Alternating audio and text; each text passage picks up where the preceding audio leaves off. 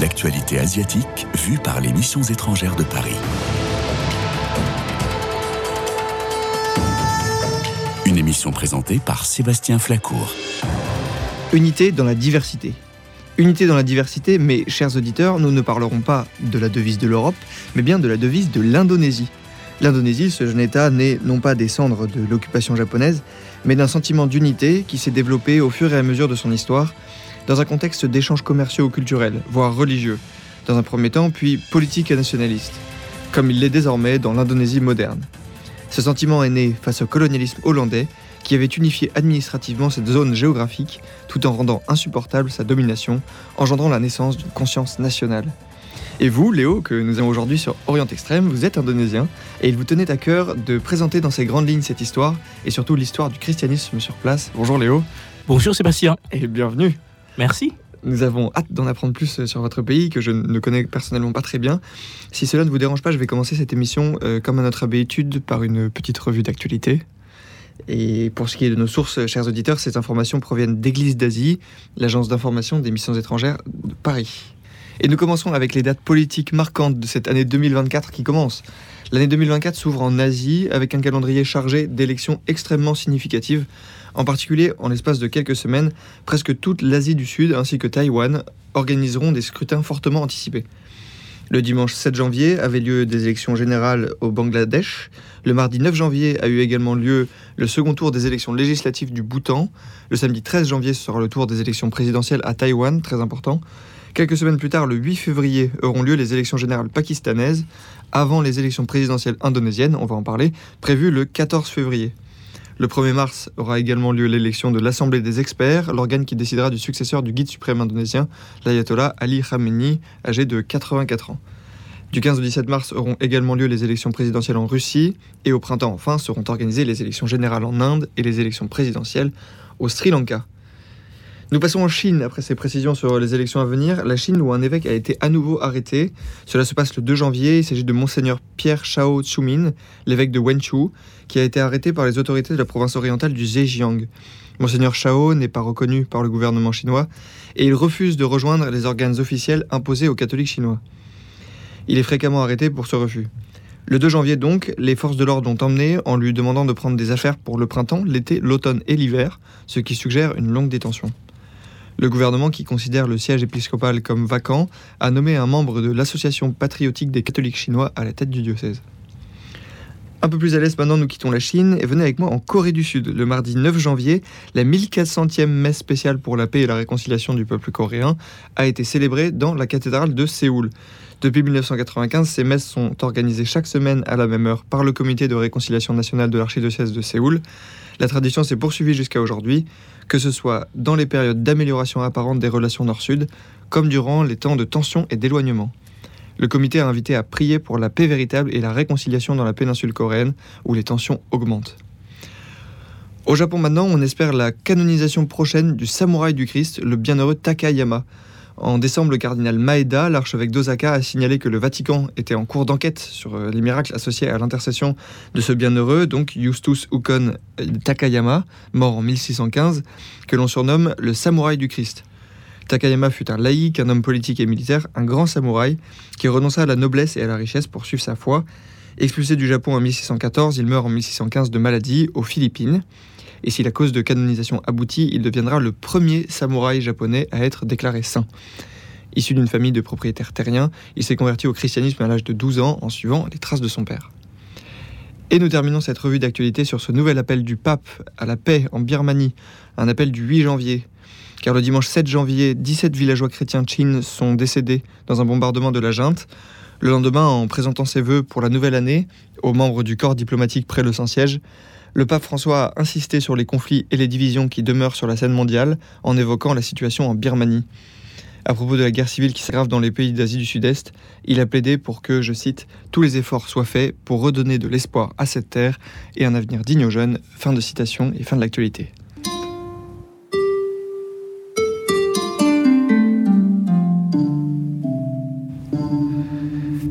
Retrouvons Léo sur Orient Extrême. Léo, notre ambition aujourd'hui, et avec vous, chers auditeurs, c'est de vous faire un petit tour d'horizon de l'histoire de l'Indonésie et bien sûr de l'Église et des missions en Indonésie. Et cher Léo, nous sommes ravis d'écouter vos lumières sur ce sujet. Pour commencer, euh, est-ce qu'on pourrait en très bref faire euh, l'histoire de l'Indonésie pour les nuls? Bien sûr. Donc pour commencer, l'Indonésie est le plus grand archipel d'Asie du Sud-Est, composé de 17 000 îles avec 275 millions d'habitants, repartis en 300 ethnies, dont la majorité appartiennent à des familles malaises austronésiennes. Troisième plus grande euh, démocratie pardon, après l'Inde et les États-Unis, et là comme capitale Jakarta, située mhm. sur l'île de Java. L'Indonésie est musulmane à, 97 à 87%, ce qui est en fait euh, le plus grand pays musulman du monde. Les chrétiens, catholiques et protestants confondus représentent environ 11% de la population. Les autres sont des hindus, bouddhistes, confucianistes et adeptes de religions traditionnelles. Hmm. Ancienne colonie néerlandaise, la République euh, d'Indonésie a été proclamée le 17 août par Sukarno et Atta après la fin de la Seconde Guerre mondiale. Sa souveraineté a été reconnue fin décembre 1949. L'Indonésie a aussi une histoire euh, très longue, comme celle de la France. Son premier royaume serait apparu approximativement au deuxième siècle avant Jésus-Christ. Bien avant l'introduction de l'islam, l'Indonésie a subi pendant plus de 15 siècles l'influence hindoue et bouddhiste venant de l'Inde. En tant que pays d'escale, à mi-chemin de la route maritime entre l'Inde et la Chine, les ethnies d'Indonésie sont entrées en contact avec de nombreuses autres nations, les Arabes et plus tard les Européens. Les Indonésiens sont en général euh, ouverts et tolérants. Mhm. Ce n'est d'ailleurs pas sans raison que les pères de notre nation ont choisi unité dans la diversité comme devise nationale. C'est la devise qui a aussi été choisie par l'Union européenne, figurez-vous. Ah bon? Ils ont euh, suivi l'exemple de l'Indonésie Sûrement, sûrement. Alors donc on imagine un pays avec 87% de musulmans qui ont euh, pris la place des hindous, 11% de chrétiens. Comment le, le christianisme est arrivé en Indonésie, mon cher Léo? La tradition veut que c'est saint Thomas l'apôtre qui était le premier évangélisateur en Indonésie. Toutefois, la plus ancienne trace archéologique du christianisme remonte au 8e siècle, à Sumatra précisément, à Barus. Il s'agirait d'une église syriaque dédiée à Marie, Mère de Dieu.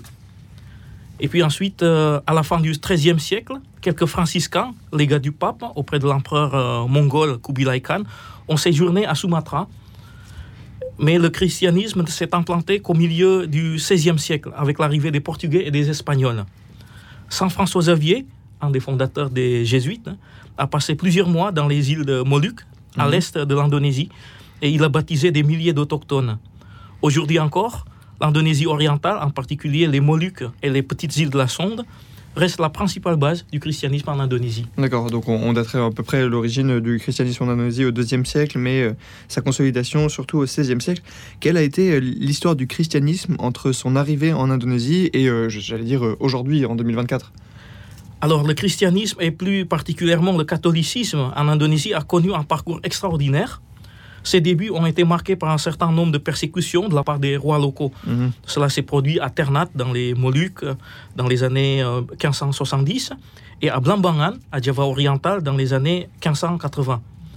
Et un siècle après l'arrivée de Saint François Xavier, les Hollandais calvinistes, membres de la Compagnie des Indes orientales néerlandaises, euh, on dit euh, la VOC, mhm. se livrèrent à une importante persécution.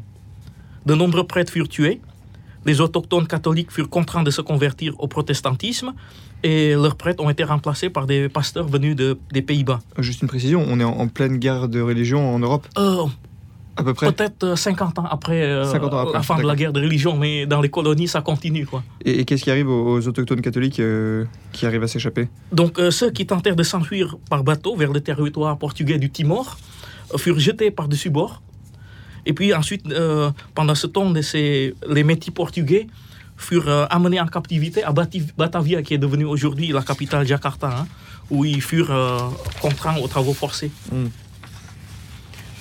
Et le catholicisme, par la suite, a été interdit sur tout le territoire de la VOC sous peine de mort. Et là, c'est une persécution qu'on évoque très rarement hein, dans l'histoire de l'Église. En règle. Hein.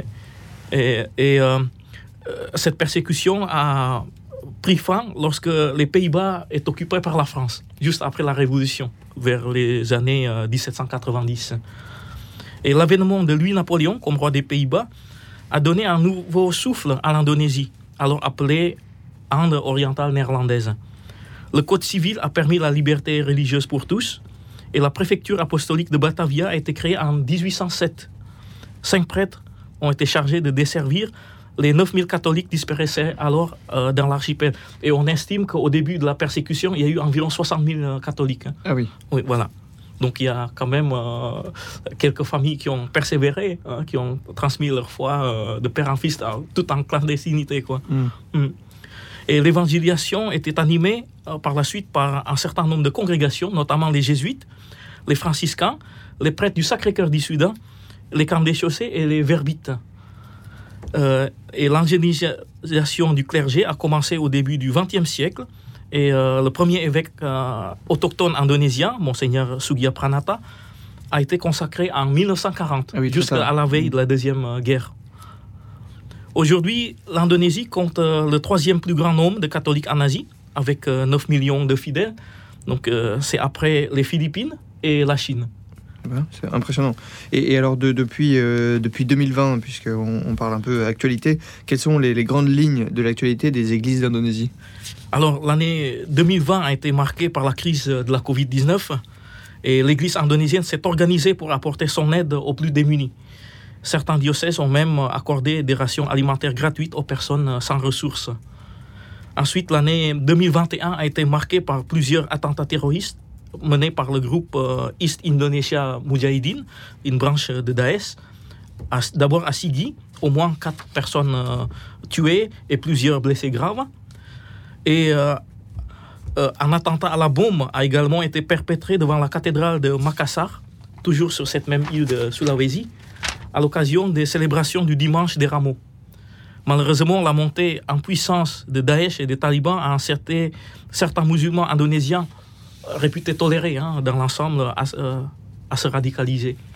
Euh, il convient également de rappeler que la Papouasie, la province la plus orientale de l'Indonésie, qui a été annexée dans les années 1960, à majorité chrétienne, a été en proie à des troubles dus à un, dus à un conflit séparatiste. Hmm. Et au cours de ces cinq dernières années, plus de 60 000 personnes ont été déplacées. Donc il y a une crise humanitaire euh, grave qui se passe là-bas et qui, euh, dont on ne parle pas dans les médias. Et depuis 2020, au moins deux catéchistes papous ont été tués par des soldats indonésiens pour avoir prétendument sympathisé avec les rebelles.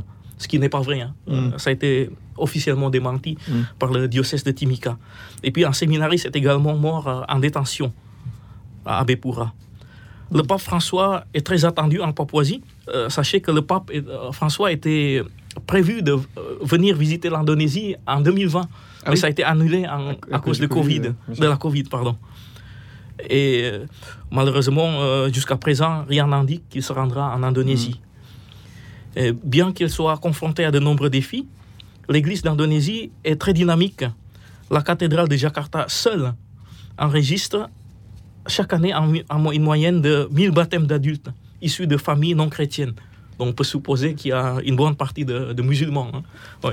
Alors, si, si, si vous êtes d'accord, on va bien sûr continuer cet Et entretien. euh, l'Indonésie est euh, le premier pays musulman où il y a de plus de, euh, Oui. de conversions vers le christianisme.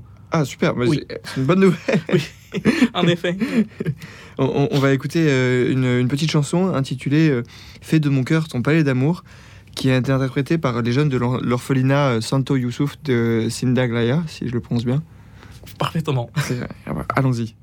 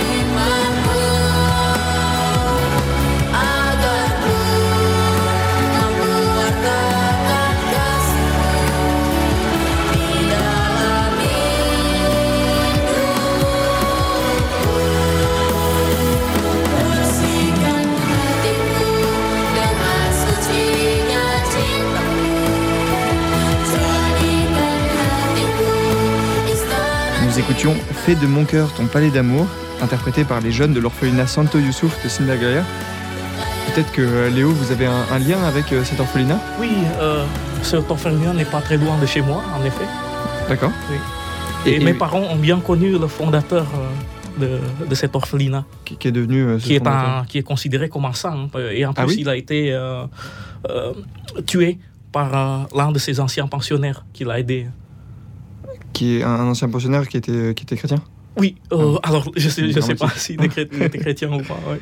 Et à propos de, à propos de saints, euh, qui sont les saints indonésiens que, que vous priez Euh, nous avons de nombreux saints en Indonésie, mais en raison du manque de documentation, seuls deux d'entre eux ont été reconnus par l'Église. Mhm. Il s'agit du bienheureux Denis de la Nativité, français, et du bienheureux Rédam de la Croix, portugais. Tous deux étaient frères des Carmes des Chaussées. Mhm. Ils ont été mis à mort par le sultan d'Aceh au début du XVIIe siècle.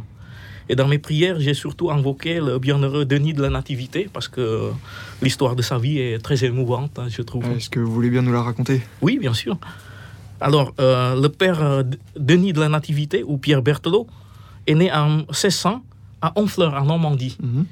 Il fit dans sa jeunesse une carrière de marin, débarqué en Indonésie à la suite de la capture de son navire par des Hollandais. Il resta sur place et finit par se mettre au service du roi de Portugal sur l'océan Indien. Il se révéla être un excellent navigateur, cartographe et chef militaire. Et à 34 ans, Pierre Berthelot était le pilote-major pour la flotte portugaise des Indes orientales. Ah oui. Mais alors euh, qu'une brillante carrière s'ouvrait à lui, il décida d'entrer dans la vie religieuse. Ouais, chez les Carmes des Chaussées, précisément à Goa. Mhm. Goa euh, se trouve à, à l'ouest de l'Inde. hein. C'était le comptoir euh, portugais. Mhm. Ouais. Alors, c'était euh, la capitale des Indes orientales portugaises. Quoi. Il fut ordonné prêtre en 1638, en prenant Denis de la Nativité comme nom de religion. Et en tant que religieux vivant sous le régime du Padroado, c'est-à-dire patronage du roi de Portugal, le frère Denis a reçu dans la même année la mission d'accompagner une ambassade portugaise auprès d'un prince d'Aceh. Mhm. Donc, pour vous situer, Aceh est si- situé à la pointe nord de l'île de Sumatra, hein, juste en face de la péninsule euh, malaise. hein. Oui. Et euh, il, a été envoyé pour rétablir la paix par l'un des princes de Aceh. Oui. Et euh, Aceh, sachez aussi qu'elle était le berceau de l'islam sunnite dans l'archipel indonésien. Euh, elle a été islamisée même dès le XIIe siècle, si je ne me trompe pas. Euh, Mais malgré les bonnes intentions euh, du roi de Portugal, cette mission de paix malheureusement a tourné au désastre. Tous les membres de l'ambassade furent arrêtés et leurs aumôniers furent sommés de se convertir à l'islam. Mais face au refus hein, du père Denis et puis de, ses compagnons de devenir musulmans, le prince euh, les réduisit tous en esclavage. Et quelques mois plus tard, le sultan a donné l'ordre euh, d'exécuter tous ces captifs euh, chrétiens. Ainsi, le 29 novembre 1638, une soixantaine d'entre eux, dont le frère Denis de la Nativité et le frère Rédam de la Croix, furent euh, atrocement martyrisés. D'après un témoin, le frère Rédam de la Croix fut tué le premier et le frère Denis le dernier, après avoir soutenu ses compagnons dans leur martyre. Les deux euh, bienheureux martyrs carmes en Indonésie ont été euh, proclamés euh, le 10 juin 1900 par le pape Léon XIII. Et aujourd'hui, leur témoignage de foi et de courage inspire de nombreux chrétiens indonésiens à relever le défi pour annoncer l'évangile aux musulmans envers et contre tout. Mhm. C'est vraiment une belle, une belle histoire, euh, celle de ce, de ce bienheureux en Indonésie. Oui, bien sûr. J'imagine. Est-ce que est-ce qu'il y a aussi une autre belle histoire, peut-être avec les, les missions étrangères de Paris en Indonésie? Quelle est- Oui, beaucoup est- de, de belles histoires avec les MEP en Indonésie. Euh, Bien que l'Indonésie n'a pas été le principal pays de mission pour les MEP, j'ai raccourci mission étrangère de Paris MEP, hein, les quelques prêtres qui ont si- séjourné ont toutefois marqué l'histoire de l'Église euh, dans le pays, à commencer par le fondateur des MEP, Monseigneur François Palu. Mhm. Euh, ce dernier s'était arrêté à Bantam, Java occidental, en 1672 et il y avait établi une procure. Malheureusement, celle-ci n'a pas perduré en raison de la forte euh, présence islamique. Néanmoins, l'Indonésie, et plus particulièrement l'île de Java, est restée une étape pour de nombreux missionnaires français en route vers le Vietnam et la Chine. Théophane Vénard, le sang emblématique des MEP, s'est arrêté à Batavia, aujourd'hui Jakarta, en 1853. C'est là que le sang préféré de la petite Thérèse de Lisieux a connu pour la première fois la chaleur tropicale et a établi son premier contact avec les Asiatiques. Le père Pierre Favre, un MEP basé en Malaisie, s'est intéressé au monde javanais et en 1870, il a publié la première grammaire et le premier dictionnaire français javanais. Il publia, euh, euh, et les pères euh, Jean Bérard et Jean Vallon ont tenté d'évangéliser la population animiste de l'île de Nias, à l'ouest de Sumatra, et ils sont morts empoisonnés. Le siècle suivant, pendant la guerre d'indépendance indonésienne, de 1945 à 1949, un missionnaire euh, MEP en Chine, Monseigneur Georges-Marie de Jong d'Ardois, en belge, a été euh, nommé par le pape euh, Pie XII comme internos à Jakarta. Et son rôle dans la reconnaissance par le Vatican de la jeune république indonésienne a été crucial. Et le Vatican, sachez, a été le premier pays occidental à reconnaître l'existence de l'État indonésien. Et c'était en 1947, c'est-à-dire deux ans avant le transfert de la souveraineté par les Néerlandais. En 1975, l'ancienne Indochine tombée aux mains des communistes, une douzaine de pères MEP expulsés du Vietnam et du Cambodge s'installèrent en Indonésie. Bien que peu nombreux, leur présence fut très appréciée par la hiérarchie catholique indonésienne et la population locale. Et les pères MEP ont soutenu euh, la formation des prêtres diocésains indonésiens qui étaient encore euh, minoritaires à l'époque. Mhm. Il convient de noter que jusqu'au début du- des années euh, 1980, le clergé local en Indonésie était dominé par des religieux, tels que les jésuites, les franciscains, etc. Et grâce au MEP, une vingtaine et peut-être même une trentaine de prêtres indonésiens diocésains ont réussi à poursuivre leurs études supérieures à l'Institut catholique de Paris. Et l'un d'entre eux, qui s'appelle Vincentius Setiawan, est devenu évêque de Tanjung à Sumatra en 2022. Donc il n'y a pas très longtemps. Promotion. de, de- de 2022 à 2024, il n'y a qu'un pas. Euh, on parle de, des élections, bien sûr, du 14 février 2024 en Indonésie. Qu'est-ce que, qu'est-ce que cela va impliquer pour l'Église? Alors, euh, cela fait 76 ans que l'Indonésie est devenue un état de droit. Euh, avant, on avait un régime colonial et apartheid. hein. Mm. Cependant, la réalité montre que la démocratie rêvée n'a pas été pleinement réalisée. Mm. Le pays a connu deux périodes de dictature. Donc, la première s'est déroulée sous la présidence de Sukarno, de 1945 à 1967, et la seconde sous, euh, sous Suharto, de 1967 à 1998. Euh, en mai euh, 1998, euh, une réforme a été lancée. Cependant, cela n'a pas duré. Euh, à partir de 2022, la démocratie indonésienne euh, a graduellement régressé. Euh, et puis l'é- l'élection de Joko Widodo ou Jokowi en 2014 a d'abord donné un nouvel espoir. hein. beaucoup d'Indonésiens le considéraient comme un nouveau Obama. Mais malheureusement, après 9 ans de présidence, il s'est révélé pas meilleur que ses prédécesseurs. Hein. Les projets d'infrastructure, notamment des, routes, la nouvelle capitale euh, et la ligne TGV qu'il a construite ont coûté une dette d'environ 40 milliards de dollars. Et tout comme Suharto, Jokowi a également pratiqué le népotisme. Son fils aîné est aujourd'hui le second du- de l'un des candidats à la présidence, et en plus c'est le candidat préféré, hein, euh, Monsieur Prabowo. Ouais. Et son fils cadet est le chef d'un parti politique.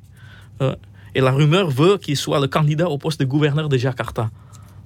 Et son gendre est maire euh, de Medan, qui est la troisième euh, plus grande ville euh, d'Indonésie. Une histoire de famille. Est-ce que, est-ce que l'élection sera honnête euh, ou est-ce que ce sera une simple formalité? Euh, je doute que ça soit honnête. hein, ouais. En tout Et- cas, elle aura lieu le 14 février prochain. Oui. Hein. Euh, et en effet, la question est de savoir s'il s'agira d'une élection honnête ou d'une simple formalité. Conformément à l'éthique, l'Église indonésienne ne fait pas de politique et ne favorise aucun candidat. Cependant, les évêques indonésiens ont exhorté les fidèles à ne pas s'abstenir de voter. Et, comme le jour de- des élections tombe le mercredi décembre, le 14 février, la conférence des évêques euh, a décidé d'avancer la célébration du, du mercredi décembre au mardi 13 février pour euh, assurer que tous les catholiques euh, aillent voter. Voilà. Et le père jésuite France Magny Suseno, une figure nationale de premier plan en Indonésie, nous rappelle que les élections ne servent pas toujours à élire le meilleur, mais parfois aussi à euh, choisir le moins mauvais. Et Sur cette très bonne parole, merci cher Léo pour euh, ce tour d'horizon de l'Indonésie. Je vous en Et- prie, avec plaisir. Ses paysages, ses plages, n'est-ce pas euh, Son histoire palpitante, ses bienheureux, son église. J'essaierai de tenir nos auditeurs informés sur le résultat des élections de février. Merci encore Léo. Merci. Et vous, chers auditeurs, merci aussi pour votre fidélité à l'émission. Et je vous retrouve d'ailleurs la semaine prochaine pour un autre épisode d'Orient Extrême.